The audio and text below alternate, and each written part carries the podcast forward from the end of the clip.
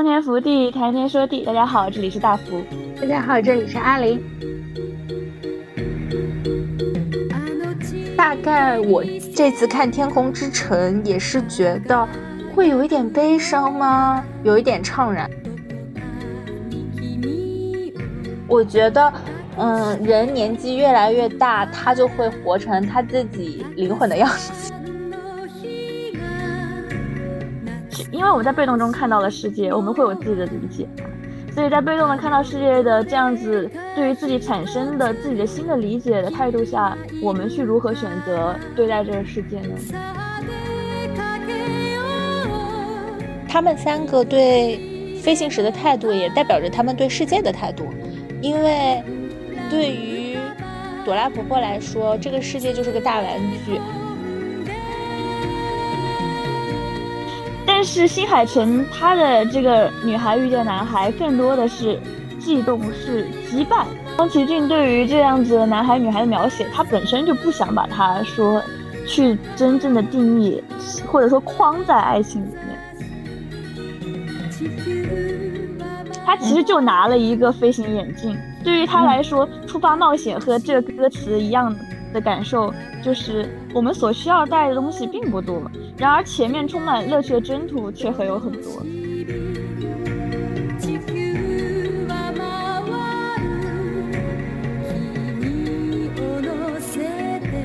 因为之城当时就是作为六月一号儿童节。然后给大家带来了一个重映。嗯，我当时其实是想跟我朋友去看其他的电影的，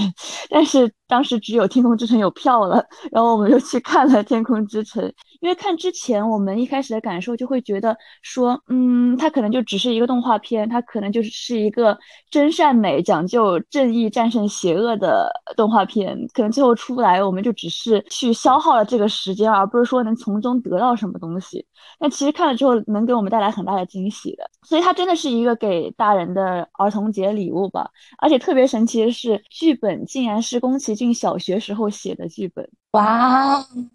嗯，他小学的时候可能只写了一页纸，他。就是精华的部分，说不定是后面填充的。对 对，他这个的创作背景，我不知道大家有没有听过，因为说实话，很多人去讲他的创作背景了，所以我这里就省略大概讲一下吧。《天空之城》当时是在拍完对《风之谷》，当时在拍完《风之谷》之后，一开始来说，像宫崎骏他们这种创作人，他们只能拿到创作人的费用，而不是说能拿到。作为电影的提成，所以当时《风之谷》等于是这个人他做进行了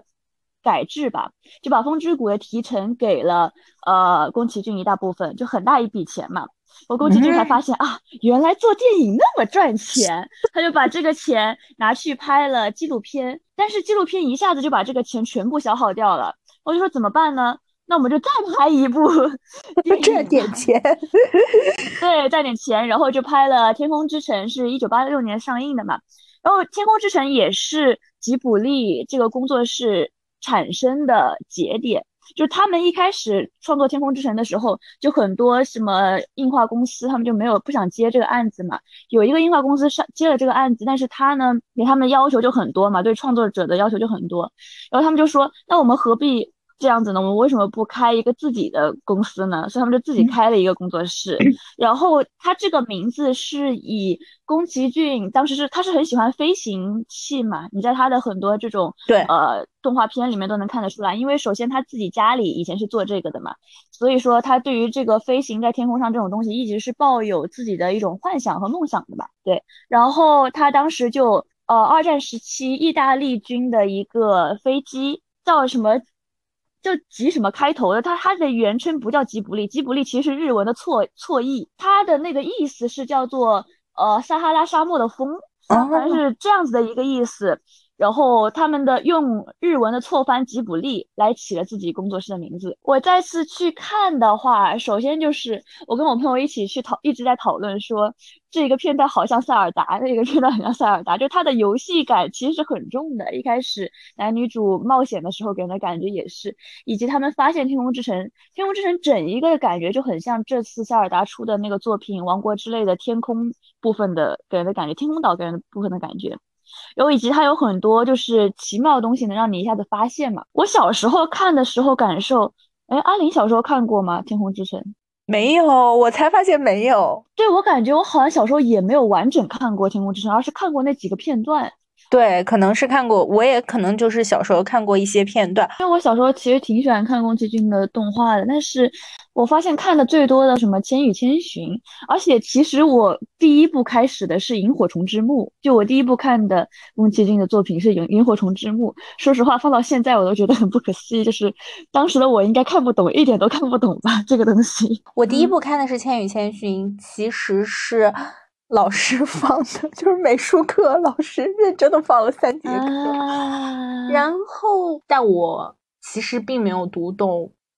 千与千寻》这个背后深刻的含义，或者它的一些隐喻，或者它有在说什么，所以我可能没有体会到它的好吧。但是宫崎骏的歌，所以都很好听。你爱的是久石让，不是宫崎骏？对对对，所以，但是我对他的电影始终是有种爱不起来的感觉。大概我。这次看《天空之城》也是觉得会有一点悲伤吗？有一点怅然，所以就很难说。激起我的兴趣，就说啊，让我再看一部啊，让我再研究一下他究竟想讲什么。其实我小时候看《天空之城》，就感觉是一个很虚无缥缈的东西，就那些片段吧。但现在看，就也像是你说的一样，就感觉《天空之城》它的虚无缥缈中有一种悲伤的内核吧，就它自己本身的故事是有一种悲伤的内核，但是我却是很深受感动的，就特别是那个片段，就是。一个是机器那个战斗机器人保护西达的时候，还有一个是最经典的一个片段，机器人他拿着花，就他身上长满了那个草，他拿着花，然后给西达他们，让他们去祭奠的那个时候，怎么说呢？这种感动是比较复杂的感受嘛。如果你要真去细分析到底为啥而感动，它其实是很难去分析的。但是可能其中一点是觉得，就是这个机器人。首先，他很孤独，他是在这个天空之上自己生存了那么多年的一个东西。另外一个是在人类离开了拉普达之后，机器人却可以跟自然这样子的生存，看起来也很讽刺。那你就会觉得这样子一个很硬的钢铁，它去和这个自然去和就去拿着一朵花献给你的时候，它其实是一种很美好和浪漫的感觉的。那你觉得他拿一朵花献给西达，和传统故事里迎接王子归来，比如说雷神，嗯，回到自己的国家，他的民众给他献上一朵花，他的不一样，他的更感动的点在哪里呢？是在于机器人本身其实是拉普达的仆从呢，就他是守卫者，所以他献上一朵花很感动。还是因为他身上长长满了草，献上一朵花很感动。是因为他是机器人，机器人本身它是不带有一种感情的呀。机器人本身它是不带有这种，但是你却在这个行为中感受到它的感情存在。因为本来它是一个热温度的差异嘛，机器人它本身是一个很钢铁的东西，然而它却产生了这种啊。我给你一朵花，你也去祭献祭奠一下他们吧，那样子的感觉，在它就是不一样的。拉普达他原本给机器人的所有设定就是战斗型机器人呢，他长得没有任何差别。当下那一刻的那个感情与浪漫是重要的。对啊，就像是有一个影评说，就是有影评说的是他小时候看这《天空之城》看的哭的稀里哗啦的，但是现在再看就感觉是正义必定战胜邪恶的真善美故事。但我觉得。就不止如此。如果你只以一个这样子框架去分析动画片、去分析动漫的话，以及你去分析它的视听艺术到底是如何的话，就没有意思。就像是用大人的视角去看小孩做的很幼稚的行为的那样子的感觉。我倒没觉得这是一个真善美战胜邪恶的故事。我觉得这个故事里面没有是没有人是赢家呀，他就是一个，嗯，你想要。你想要留的都留不住，就你想要做的都做不成，就是就是要抓住那一瞬间的感动。对，你是要用感受，你是要用感官去看某个东西，而不是要用去用你的理性去分析某个东西。你如果去用感官去看这个影视剧，你会发现多方的化学反应，它给你带来的是一种扑面而来的感动，而不是说它的剧情多么的巧妙给你带来的震撼，这是不一样的。我觉得可能这才是看。宫崎骏动画的一种方式吧，我也有感动的点，但可能就不在那儿吧。哦，那你的感动的点是什么？感动点是老太也有梦想，还还能飞，还找找了好多手下跟他一起飞。然后在那个飞船里，她就是女王。哎，我也想做这样的人。我觉得她的精神状态特别好，然后她代表了一种无拘无束、向往自由的感觉。我以前一直不是特别能理解科幻小说里面的星道这个设定，因为一般来说，在科幻小说里面，星道其实是一个偏正面的形象。如果说是在科幻小说，特别是男男主选夫文里面。很多都要加一个某一个人是一个海盗头头的设定，星道头头的设定，它是一个加分的项。但我一直以前一直也不特不太能理解，但是我在老太太身上反而就能感觉到海盗。他说自己是海盗嘛，但我其实觉得他更像一个向往未知世界这种感觉，一个探索者的感觉。你说他有那么爱钱吗？好像也没有。你说他？很有理想抱负吗？或者说我就是要对抗强权吗？也没有，你就觉得他就是随心做事。我觉得他值得我们救一救，我们就去救。那如果我们可能救不了，我们到时候也是要走的。我就觉得这样一个无拘无束、向往天地自由的职业也太酷了吧！里面还是个老太太，面恶心善的老太太就更酷了。她还有一群傻儿子手下，就觉得说这就是我想要的生活啊。这种自由灵魂的魅力吧。你有看到她以前的长相吗？就朵拉婆婆，她不是有一张照片？她是有一张照片放在她的房间里的，就是她年轻时候，真的是跟女主长得一模一样，就那种年轻的那种扎着两个麻花辫的的感觉。所以当时他们才说，女主之后长大之后会变成朵拉婆婆。啊，我想起来，我想起来了，有这个暗示。我觉得。嗯，人年纪越来越大，他就会活成他自己灵魂的样子。呃，小时候的时候，相貌可能是家里给的，但是人年纪越来越大，他用自己的生活习惯，用自己的心情状态来塑造自己的长相。嗯，等到了一定年龄，他长得就是他灵魂的样子了，所以没有关系，就是很酷的一个人，是这样子。而且还有一点是，他当时说的有一个话也很，当时飞船不是炸掉了嘛，然后他抱着女主说，然后什么飞船炸掉了没有关系，头发被剪掉了才是大事，然后就是有点那种给女主顺顺毛，呜呼呜呼，就是我的好我的好女儿，有点这样子的很可爱的感觉，是这样子的话说出来，你就会觉得它是一个很日常的话，而不是说一个在宏大叙事中怎么样存在的话。呃，更开心的是，他也没有说。我要为你停留，或者说你想去哪，我们一起。他就是说，我在路上结识了很好的伙伴，我在路上结识了我亲眼有加、能够理解我的人，那我很开心，并且我也会珍惜你。但是路程到了，我们也要踏上新的旅程了，你也要继续你的旅程。我觉得这种态度就非常棒。所以也有人说，就是很多是以。朵拉婆婆这个以节点，然后去说宫崎骏对于这个女性角色的塑造还挺神奇的，就是在一九八六年这个年代里面。对对对对，朵拉婆婆确实是让我看的很舒爽的一个女性角色，因为也是因为她没有什么主线任务吧，其他人的主线任务都非常的重，朵拉婆婆好像就是我就过来轻柔的追击一下你，后面我又过来轻柔的帮一下你，她好像。总是不带有特别特别苦大仇深，或者说我一定要做什么，我一定要完成什么的这样一种使命感，所以活得非常轻盈，就非常让人羡慕。我突然能 get 到了，她就是你所喜欢的，就是喜欢看金庸的阿玲所喜欢的这种侠气侠女一般的形象吧。其实海盗他就是跟侠女的这种形象有一些贴合在的呀。对对对，嗯，金庸小说里面他很重情重义，所以反而。主角有时候会被有一些事情牵绊住，而配角在某些程度，他神秘的出现一下，又神秘的消失，你就会觉得哇，可太酷了吧！你就是仗剑走天涯了一下，但是你又归去了无痕。朵拉婆婆就是这样的人，好棒！而且只是以好奇心为驱使，在这个世界上行动而已，而不是会被很多感情所缚束的，是吧？是一个没有被束缚，完全。不在乎这个也不在乎那个的人，那活得真的很轻盈，很美好。是你希望活着的样子吗？就是阿玲多少年后也会变成朵拉婆婆，也行，也不错。那其实就跟你现在没有太大差别啊。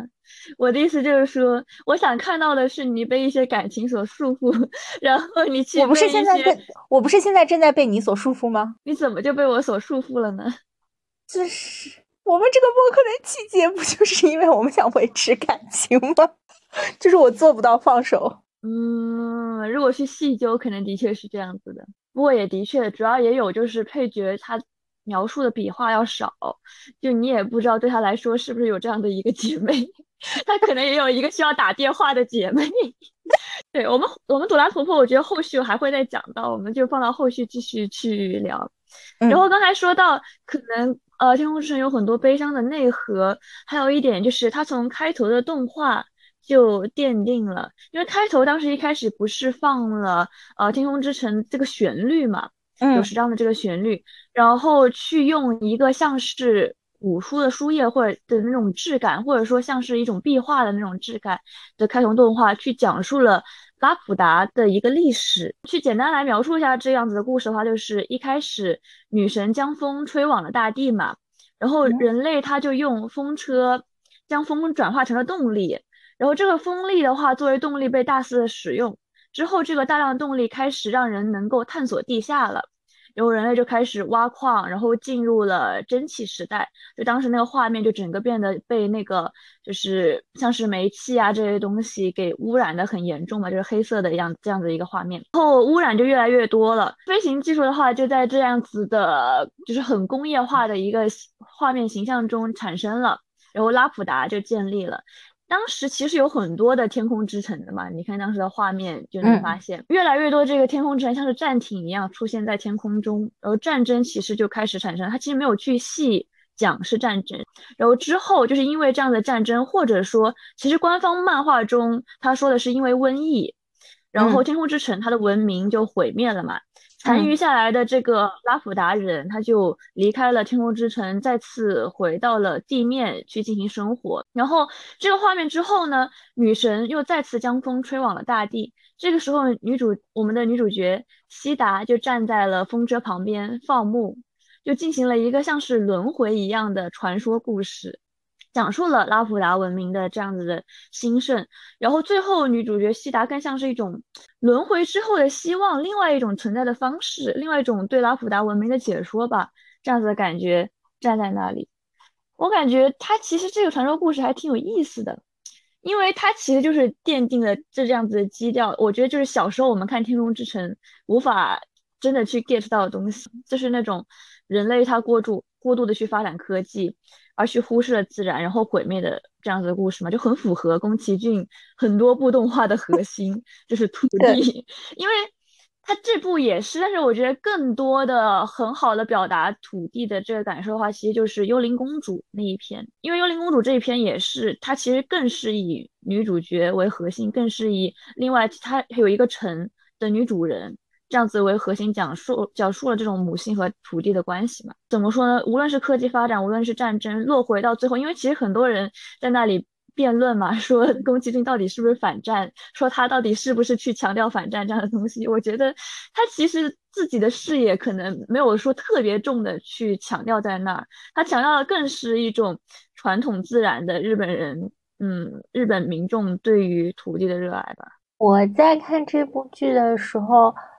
看的是英文配音版嘛，然后我就跟大福说，英文配音版的配音啊和字幕很多地方都对不上，就很多细节都对不上。就比如说字幕那边说我给你三分钟英文配音，就说只给一分钟嘛。但最对不上的那一点就是西达在最后说，可能城市或者天空之城因为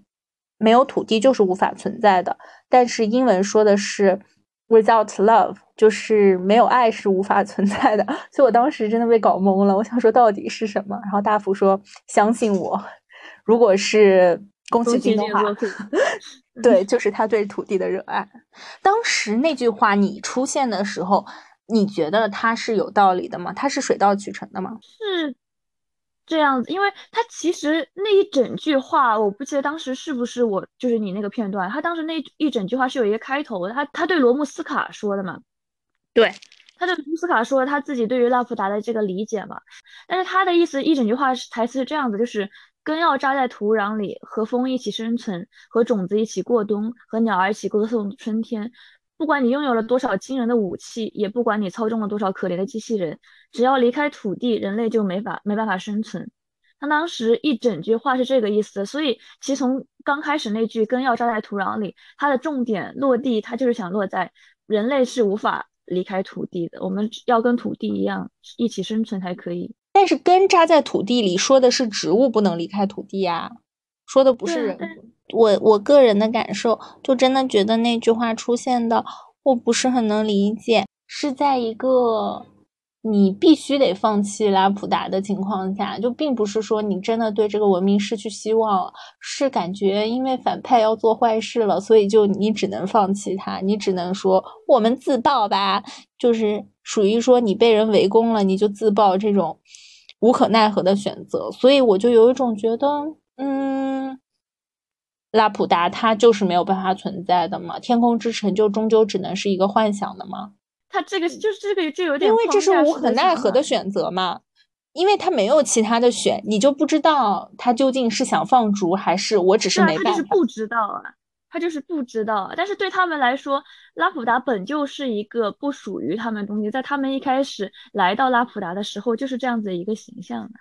对呀。这就是原因，就是你没有其他选择。这个跟这句话没有任何就相悖关系在呀。他是跟卢穆斯卡说的，他体会到的，就是拉呃拉普达这个文明体会到的东西，就是只要离开土地，人类就没法生存了。他跟他说和他的决定没有关系是吗？对啊，这是他的。他决定自爆还是因为就是没有选择了？但他说这句话是内心是这么认为的。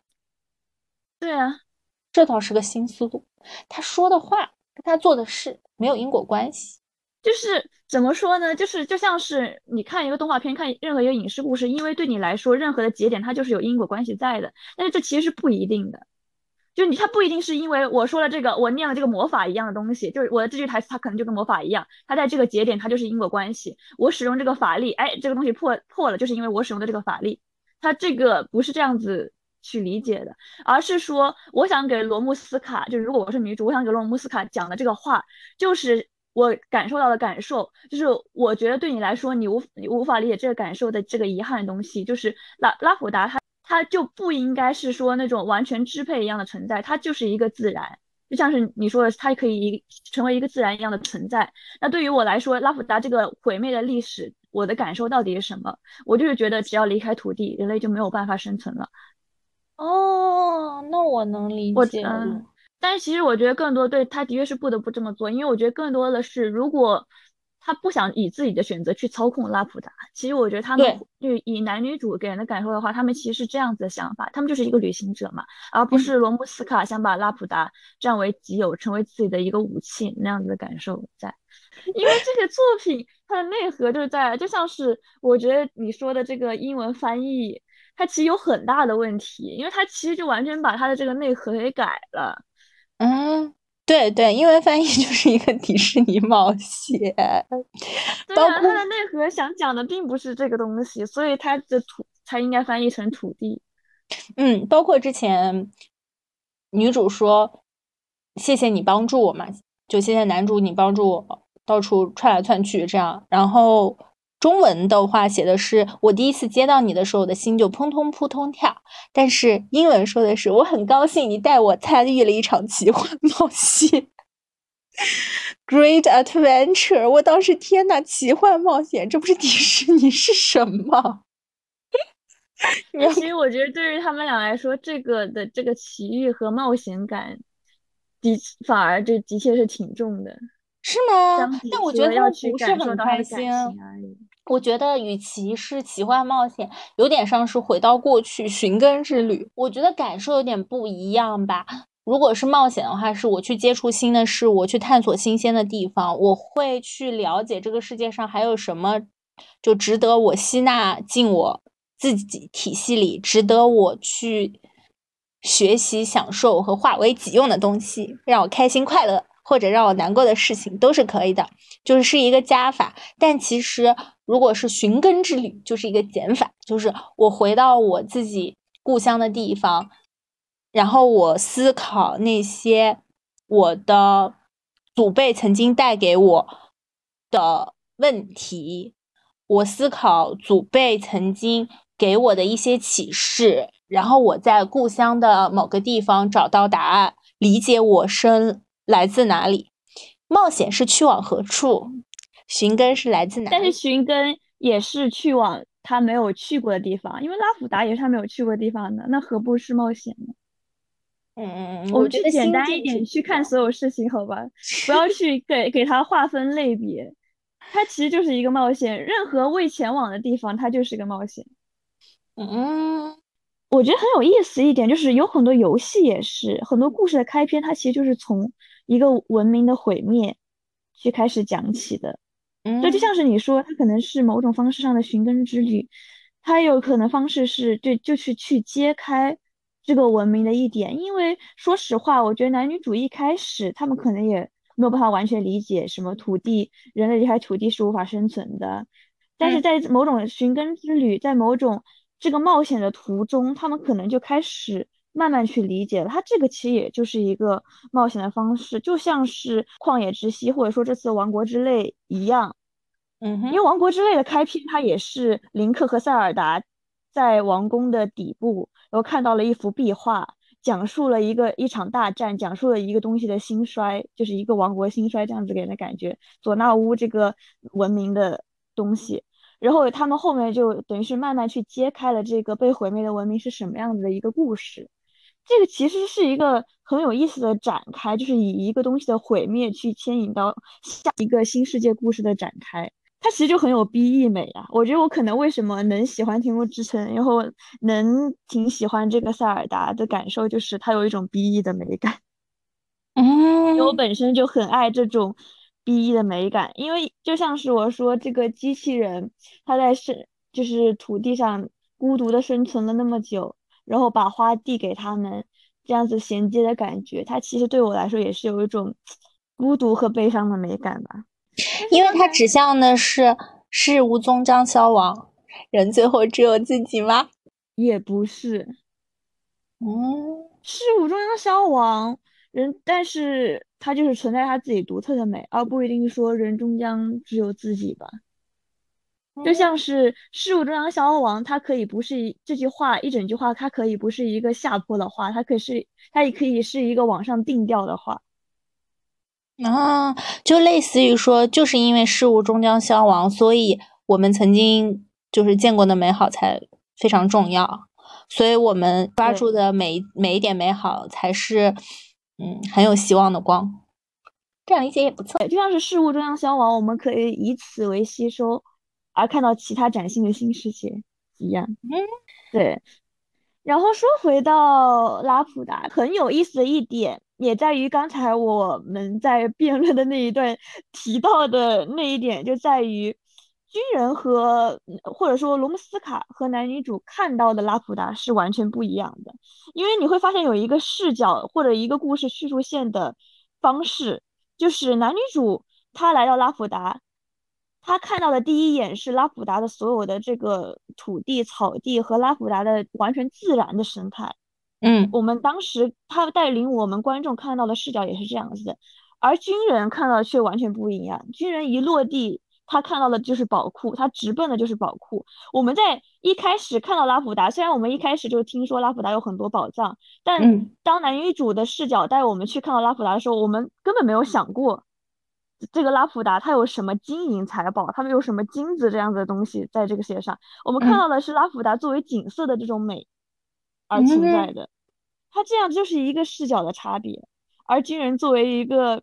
愚昧的大人，只偏向于功利的大人来说，他去的他直奔就是宝库，然后罗穆斯卡他的中心就他的象征其实是权力嘛，他其实都没有看这个宝库，而他直奔的是这个控制的核心，他直奔的是这个权力的中心。其实他们嗯就是有一个自我的象征在，我觉得这个视角其实是很有意思的。他对于拉普达来说，他最后被放逐的这个概念，他其实就是把自己所有的机机器的外壳，把自己所有作为武器的外壳全部给脱落了，然后只留下来了自然的树根嘛，就有点像是所有代表支配和人造的这种高科技全部都破灭了，而只留下来了属于自然大自然的东西，而被放逐到了天空中，就像是融回到了它所属于的自然一样。对，我就觉得这个其实也不能说算是可惜的吧，就像是落叶终将归根一样的感受了。就像是，反正这个东西终将也不属于你。他，因为他对于男女主的感受就是嘛，他对于男女主来说，嗯，他们只是一个旅行者，只是一个过客，而不是说我想把这个占为己有的人，就不是罗姆斯卡嘛。所以他就是进行的一个对于男女主来说不需要很大的作为选择的放逐。嗯，从另一个角度来说，我在想哈。男主肯定是一个就是作者更更作者化的象征嘛，因为他爸就是也搞飞行嘛，嗯，也是个摄影师嘛。女主可能她从某种程度上，她象征这个世界的隐喻嘛，这个世界的祷告，就她只是这个世界给你一一个机会，让你见识了一下不一样的风景，但这个世界也告诉你，有些风景就是不属于你，让他走吧。它其实有点像是宫崎骏选择的适合这个世界与自然共存的新人类存在，因为它其实讲了一个拉普达的文明毁灭，就是像前面的这样壁画一样存在的这个传说故事一样，最后这个循环留存下来的是西达嘛，她是拉普达的公主，她也的确像是怎么说呢？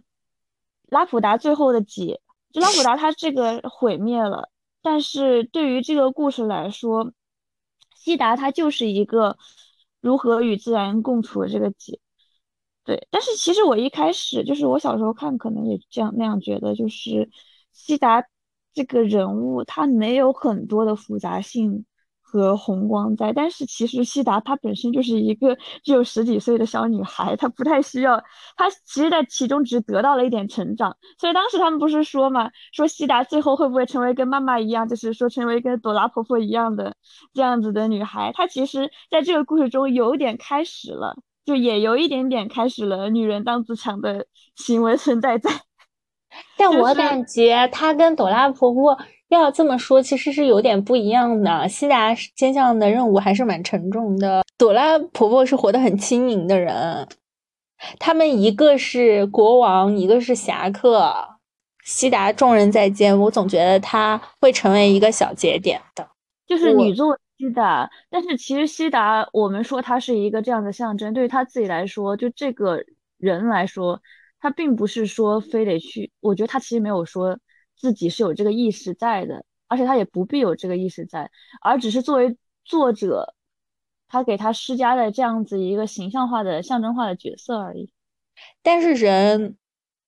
之所以成长的历程有区别，不就是因为命运选择了不一样的你吗？就是，嗯，就你可能本身是一个什么样的人，但是在某个节点，命运选中了你。你可能就会不一样。我觉得西达对和婆婆来说，就是西达是被命运选中的人，而婆婆没有，所以婆婆可以非常轻盈自在的活着。西达要肩负一些使命和责任吧。因为我所说的西达，就是会不会变成朵拉婆婆一样？我感觉他其实的落点不在于是说自由不自由，而在于是说他的这个怎么说呢？坚强的这样子的感受吧，因为说实话，西达的成长是什么样的人？他之前最开始的开始是一个挺平面的，就是很被动，任由各方摆布的这样子一个形象。但是后来他是有自己去做某件事情，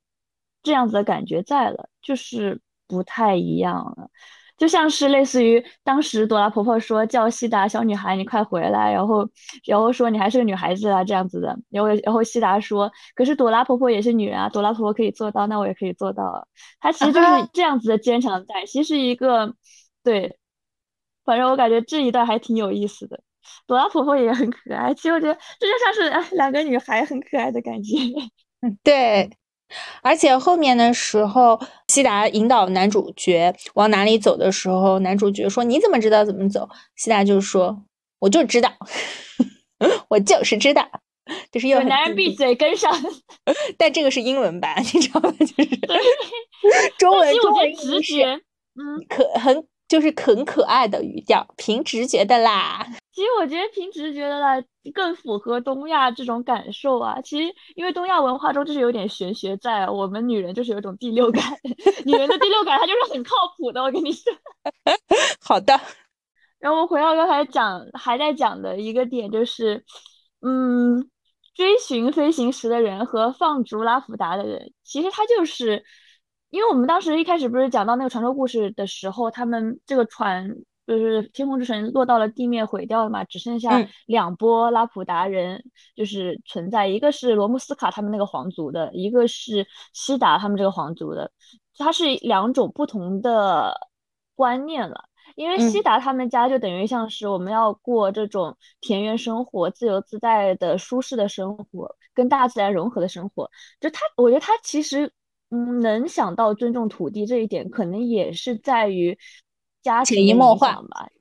对原生家庭的，然后以及一直在过这种田园牧歌生活的影响在。但是罗姆斯卡他可能也受到他们自己这个皇族家庭的想法的影响，而感觉我要复兴这个天空之城，我要复兴拉普达，我要就是希望回到天空之城找寻回自己原本应该有的权利，就这是我应得的。其实他的逻辑也挺自洽，就是对于我来说，这是原本存在于我手上的，存在于我们家族手上的东西，我应该把它拿回来。我要恢复昔日的荣光，重振荣光。所以，其实他这两两种想法，我觉得还挺自洽的，就是两种不同的。感受啊，我其实还有人说，就是它有点像是当科技高度发展之后，人类所追求的两种不同，一个是追求的是支配和权利，我我要成为人人上人，我要在这里建立权力的阶梯；另外一种人，他追求的是精神上面的层面上的东西了，就像是呃西达他们这一类的感受了。嗯，宫崎骏这一部，他到底是不是在批判科技？他批判的就不是科技，他批判的只是人类的。去作为这样子一个分类，就像是这两个分支，它其实的落点是在于人类自己的选择，人类对于我自己想要的东西的欲望的选择，到底是说我去精神层面上的去感受这个世界，感受更重要，还是说我要去想要的是支配，我想要的是人上人？但是如果你能控制天空之城，你就带着天空之城到处给人送快递，也是不错的呀。对啊，也是不错的呀。嗯，这个落点就不在于科技嘛。啊，所以它其实三对于飞行石来说，它分为三种不同的态度吧。就一个是罗姆斯卡，他是对于他来说，其实飞行石不是最重要的，他通过飞行石想找寻的拉普达和这个权利才是他紧紧抓住不想放的东西嘛。但是对于海盗来说，就是对于你刚才说的朵拉婆来说，飞行石他对于飞行石其实是以一种好奇心的状态在的，就像是。他们当时看到飞行石让西达他们在矿坑那里安全落地了，然后当时他们的感受就是啊，斯巴拉西那样子的感觉，就是好酷啊！我也想飞，就像是我觉得阿林看到飞行石可能会产生的感受一样，就是我也想飞，我也想拿着飞行石飞，而不是说我想通过它说。让我获得多大的财富？其实海盗也是想获得财富的嘛。但他们想要的，对于朵拉婆婆她的行动的这个动力来说，她并不是说完全的是钱，要不然她就不会说对我来说这个飞船毁灭了不算什么。她想要的其实就是一个这样子的好奇心驱使她去探索这个世界的感觉嘛。朵拉婆婆来说，世界就是一个大玩具。这里好玩，我就去这里玩；那里好玩，我就去那里玩。但是我从不会想占有些什么，因为玩具玩完了，我就去玩下一个玩具了。是这样子的，这就很有意思。还有还有一个方向就是孩子们嘛，就是男女主。因为，嗯，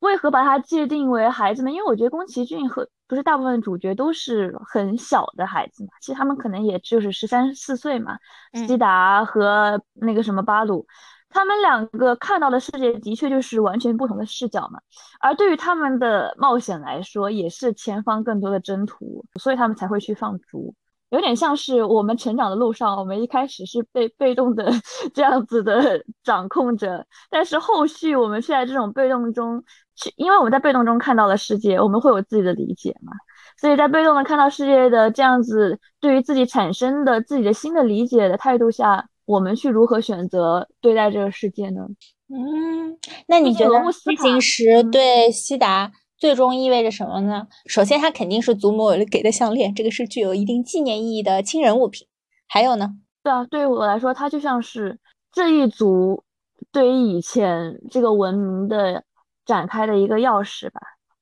它就像是塞尔达在探寻世界的时候手上的那个手机，其实不是手机，就是一个一个石头，一块石头，它可以唤醒某个神，唤醒某座神庙，唤醒某个冒险方式。但是其实没有了它，我靠着自己的大师剑，我也可以就是展开杂草，我也可以去探索世界。以及像是最新的这一季来说，我也可以靠自己的手动去建造高达。可以靠自己的手 去建。其实你要这么说的话，他们三个对飞行时的态度，也代表着他们对世界的态度。因为，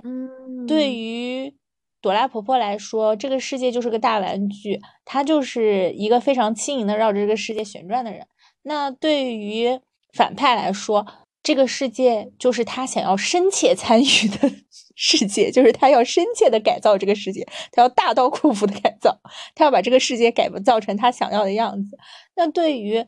女主角西达来说，她对这个世界的感觉就是我摸摸再看看，被拖入做了一些决定，但是到这个节点就好。那之后的路。怎么走我还没有想好，就是他对这个世界还是持观望态度，就是我要不要参与这个世界呢？就他还在想，基本上是我们呢。说虽然他们的年龄比我们小很多，但是对于自己世界的选择来说，我们还是一个孩子，我们还是在人生的节点上，所以就很像是他们一样，他们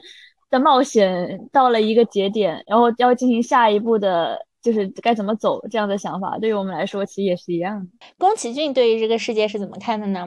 他想要深切的影响这个世界吗？我觉得也有点想吧，就是他不停的强调说，嗯，我们要尊重自然，尊重自然，尊重自然，这也是某种程度上要改变这个世界的想法了。但是是否想去影响世界呢？我觉得这个。只能有创作者自己才知道，因为对于有的创作者来说，我只是想输出我的观点。对于我来说，我可能并不是说多么的这种责任感在，但是有对于有的创作者来说，我可能就是想去呼吁吧。在这个其实是有不同的界限在。但是宫崎骏这个人就很有意思，因为他其实，在《天空之城》后几部吧，他好像才没做几部的时候，他就已经开始想退居幕后了，他就开始了他的。长达多少年的那种就是付出，然后 我我又想退退役了，我又付出，我又想退役了，这样的存在在对于他来说，他到底有多大责任感在的？其实我不太能看得到，所以我也不太知道在。但是他，我感觉他其实就是一个反复横跳吧，有时候觉得自己要想说点什么，有时候又觉得哎，其实也没什么想说的。然后其实感觉还是作为一个创作者想去输出自己的一个观点吧。想去给大家看自己看到的世界吧。其实我觉得更多的是这样子感受。对，刚说到这个，其实还有一点就是，阿玲其实提到，就是男女主的这个台词翻译，在英文中很多的是去强调他们的冒险性，但是在东亚的这样子东西，其实展现了很多他们之间存在的悸动和心动在嘛。嗯，就有很多人去讨论。男女主的感情，因为我看到一篇就是 UP 主的视频，说男女主是早恋。与其抓早恋，你不觉得更严重的是，如果他们俩是早恋，男主就是童工，就不要以现在这个世界的界定界界定去界定他们，是吧？这个更犯法，好不好？就是早恋他不犯法，他最多就是有违道德。那童工真的很犯法。因为说实话，你我们要去讨论、去界定男女主的感情的话，我觉得，嗯，宫崎骏大部分的剧情里面是没有那么强调爱情这个东西的存在的。新海诚和宫崎骏他们写的这个故事的范本，其实都是一个 girl me boy 的范本故事在嘛。但是新海诚他的这个女孩遇见男孩，更多的是悸动，是羁绊，就像是。连接呃你的名字男女主的这条红线红色发绳一样，但是宫崎骏的这个女孩遇见男孩，或者说男孩遇见女孩的感觉，更多像是探索世界的开始，就像这个天空之城的故事一样。呃，女主从天降落，男主其实他虽然一直在这个矿产小镇上生活，但是他一直有想说拉普达这个东西到底存不存在。拉普达是他父亲父辈开始就。对天空中的一个想法嘛，就是属于一个我想去探索的东西，但是我一直没有踏出这一步的存在在。然后这个女孩从天而降，就开始拉着他，开始产生了这样子的冒险感，而他们在冒险冒险中更像是互相打气的伙伴，而并没有说特意去强调我们之前之间有多么大的化学反应。对，而更多的是，我觉得他们之间可以形容的不是说爱情，而是美好。因为说实话，就是有一个能说就是界定他们说感情或者说强调他们感情存在的话，就是在瞭望台当时的那场戏嘛。对，然后他们就是这种 小孩早恋，婆婆磕到了，然后被亲到了。对，朵拉婆婆还有就是车上就是这个飞艇上所有人都在偷听，好社死啊！我当时想，真的好可爱啊！就是当时朵拉婆婆的表情，就我和我朋友的表情跟朵朵拉婆婆的表情是一样的，因为我跟我我朋友当时看完之后，我们就相视一笑，在那里说啊磕到了。但是我们磕到的其实就不是说。爱情啊，我感觉更多的是这种美好和可爱在。其实磕 CP 有时候磕的就不是爱情，对啊，有时候我磕的兄弟情是真纯兄弟情，就是说人和人之间有这样的羁绊和美好，在我们为着同一个梦想，或者说我们在某一种时刻有同样的目标，嗯，而且我们还能互相理解彼此，已经很不容易了。嗯，宫崎骏对于这样子男孩女孩的描写，他本身就不想把他说。去真正的定义，或者说框在爱情，那就再让我们说到，像是阿玲刚才提到的《久石让》的这首歌，《冰宫之城》这个旋律，其实在整个故事里面出现了很多次，应该有六七次、五六次这样差不多的。但是这段旋律是以不同的作曲方式。是的，呃，或者是说操作的方式，在这个里面出现的，它给人带来的感受也很不同吧？就感觉这个旋律可真真划算的，一首歌用了好多我看整部片下来，我就觉得你是有用别的配乐吗？你真的有用别的配乐？感觉你也是有，但是 但是这个配乐最深入人心。对，就是它又很深入人心，它又出现很多次。我想说，你就可着一劲薅，你就可着一首歌薅，就这种感觉。的，就是这几首歌，这这首歌出现了几次的话，一开始开头的时候出现了一次，就是它是以交响乐的方式嘛，就在壁壁画那里就讲述了拉普达的兴衰史的这一段，它是以交响乐的方式，他的确感受到的就是更悲伤和悠久，因为交响乐独特的就是有这种感觉，悲壮和壮丽的感觉。然后这首歌它其实不是叫《天空之城》，它当时那个曲子名叫做《从天而降的少女》。它从天而降的少女其实就是跟壁画的故事一起，就是给你讲述了这样子一个画面。这是开头的第一次出现，然后第二次出现的话是在那个，就他们从铁路掉了下来，就追逐戏之后，他们从铁路掉了下来以后，飞行时救了他们。那一段就是以我浅薄的音乐知识啊，是用那个。合成器混音这样子出现的，因为我是以前学过电子琴的嘛，电子琴它就是有一种模式，就有一个音色，它就是这种合成器音色，是跟这个一模一样的。他想，一般来说，电子琴表达这一段的感情的时候，它更多的是那种梦幻和奇幻的感觉。对于他们来说，就是有这样的感觉，因为我觉得合成器的音色，它就有点像是一个泡泡。嗯，一个一个泡泡在往上升的这样子，那种就像是泡泡这个读音一样，是一个很饱满的那种感觉。我觉得就是是不是因为我们打音乐游戏的时候，感觉都是合成器的感觉。然后这样一段，然后后面的另外一段是他们开着飞行，呃，海盗婆婆拉着他们开着飞行船经过巴鲁的家乡，以及西达和巴鲁在瞭望台，好像这两段啊，他们都是用的是钢琴的音色。弹的就是我们最经典的这个《天空之城》钢琴曲，反而更静谧，有点像是能让你停下来去静静的欣赏那样子感觉。我觉得钢琴因为是单音色嘛，它给你来的感受就会没有那么复杂，不像合成器它带来的东西更多面一点。嗯，对对对，而且那个那两段确实也就是他们在旅行中稍加的停住，整理一下自己，对节奏停下来的感觉。对，然后我觉得其实用的最妙的是他们念毁灭咒语那一段的时候，当时用的是童声演唱，很多喜欢做这种对比反差在嘛，就是当你进行一个大的毁灭的时事的时候，但它的伴奏乐曲却是童声演演唱，它给人或者是很悠扬、很高贵的乐曲，就像杀人犯每次要开古典乐一样。对，那个是一种反差，但是我觉得这里的反差更多像是给你带来的悲伤感会更大，因为童生童小孩子他是一个更纯净、更单纯的存在嘛，而他们的毁灭，就这个拉普达的毁灭是源自于大人们的欲望。但是从某种程度上，不是也在告诉你，毁灭也意味着新生吗？毁灭是可以意味着新生的。对啊，童生就是新生啊，小孩就是一个新生，一个新鲜出现的期望存在，所以就其实是在告诉你，嗯，也有希望的嘛。嗯，也可以这么去理解，因为当时在那个，我不知道《来自新世界》，当时你是看的小说版的是吗？对。但是《来自新世界》的话。它在动画版里用了很多童声的演唱，它表现的就是一种很很悲伤以及有点恐怖的 成分存在在，它其实就有点无奈和对于这个文明的恐惧感。实话说，因为其实来自新世界的主角也是小孩。实话说，我看了来来自新世界的小说以后，就发誓不会再看这个动画了。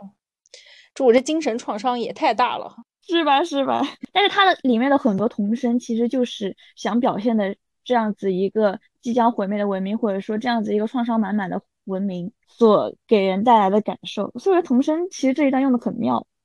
以及最后结尾，结尾唱的是我为什么就是在开头说感觉这个故事给我带来的更多是让我有了往下冒险去的这个勇气，是结尾的这首歌，是结尾是填词版的《天空之城》嘛，井上幸美唱的伴随着你。嗯，伴随着你这首歌给人的感觉就像是说，伴随着你，我们要进行新的冒险了。它里面有一段歌词是我最喜欢的歌词，当时我本来还想用这个歌词发朋友圈的。他说的就是“来出发吧，把面包、小刀和手提灯塞进背包里，还有爸爸留下的热情和妈妈眼中的深情。”它其实就是一种，呃，对于我们来说，我们去一趟冒险，就像是男主要去救女主的那个冒险一样。朵拉婆婆跟他说：“我你只有三分钟什么之类，你只有一分钟准备之类的。”他其实就拿了一个飞行眼镜。对于他来说，出发冒险和这个歌词一样的感受，就是我们所需要带的东西并不多，然而前面充满乐趣的征途却还有很多啊！我们的冒险旅途还有很多。对，所以为什么我觉得这个东西是很对于大人来说很好的六一儿童节礼物呢？基调其实有点悲伤嘛，它的内核也是这样的，你会产生很多思考。但同时，我感受到的感动就是，并不是说它是一个鸡汤，但怎么说呢？就有的时候你的确会少了，嗯，像是男主这样拿一个飞行眼镜就出发的力量。但最终，你看像看到拉普达得到放逐一样，看完之后你也会有一种，其实我前面的征途还有很长，任何一个东西都不是节点。我跟拉普达说拜拜，它也不是一个节点，而是一个后续还有新故事、新篇章。我们可以找寻新的生活方式的希望，就像对于大福来说，对于我们来说，我们要怎么样跟这个世界相处，也是充满值得去探索的东西，是吗？对，就是前路还有等很多，前方充满乐趣的东西还有很多，不要给自己带上太多东西，面包、小刀和手提灯，或者像是男主一样拿一个飞行眼镜，其实就够了。嗯，你这么一解释，突然好像就欢快起来了。嗯，它的内核对我来说，可能中间看的时候会觉得悲伤，然后也会觉得机器人很恐怖，就是当它作为战斗机器人就往下抛的时候，嗯，但是你要再看，就是整个故事下来给你的感受的话，确实它是一个充满冒险的新篇章的开始，而且很有意思，就是我观影的时候，我旁边是一个妈妈带着她的两个孩子，这个妈妈其实也挺年轻的。我来看这个动画片嘛，然后那两个孩子就是看到后半途就很闹腾，然后我感觉就只有这个妈妈想看，这个妈妈就很想继续看下去，然后那两个孩子就在那里说啊，这个机器人好恐怖，然后他那个妈妈就说那就把眼睛闭上，你知道吗？然后后来那两个小孩就开始在旁边刷抖音，然后只有这个妈妈在认真的看，其实就是这这几个小孩在刷抖音，但是只有这个妈妈在认真的看的这个画面，其实让我觉得。啊，这个东西的确，《天空之城》它其实就是给大人的儿童节礼物，而不是给小孩的。对于我们来说，我们看完之后可能会有新的童趣般的体验，童趣般的或者说有点幼稚般的想法。但是小孩看的话，可能是会有点不理解的。怎么说呢？你还更可以开心的去感谢说，哎，这个社会还在照顾你们这种大小孩呢。你也可以这么去说吧。谢谢你，宫崎骏。我觉得落点到这里其实差不多了，所以今天到这里也差不多了。希望大家未来冒险的征途上不需要给自己太多的负担，不需要带太多东西，带一个飞行眼镜，其实就可以出发了。但是要带上伙伴，伙伴很重要。风之谷的公主都有只小狐狸，还是要带拉着一个人。嗯，那就呃不要一定带上伙伴，但是如果在旅程中碰到可以成为伙伴的人，要不吝啬的接住他，就像男主接住女主一样就像故事开始一样。是这样子的遇到一个人就跟他友好的 say hi 吧。好的今天就到这里拜拜。拜拜。在再见了妈妈今晚我就要远航别为我担心我有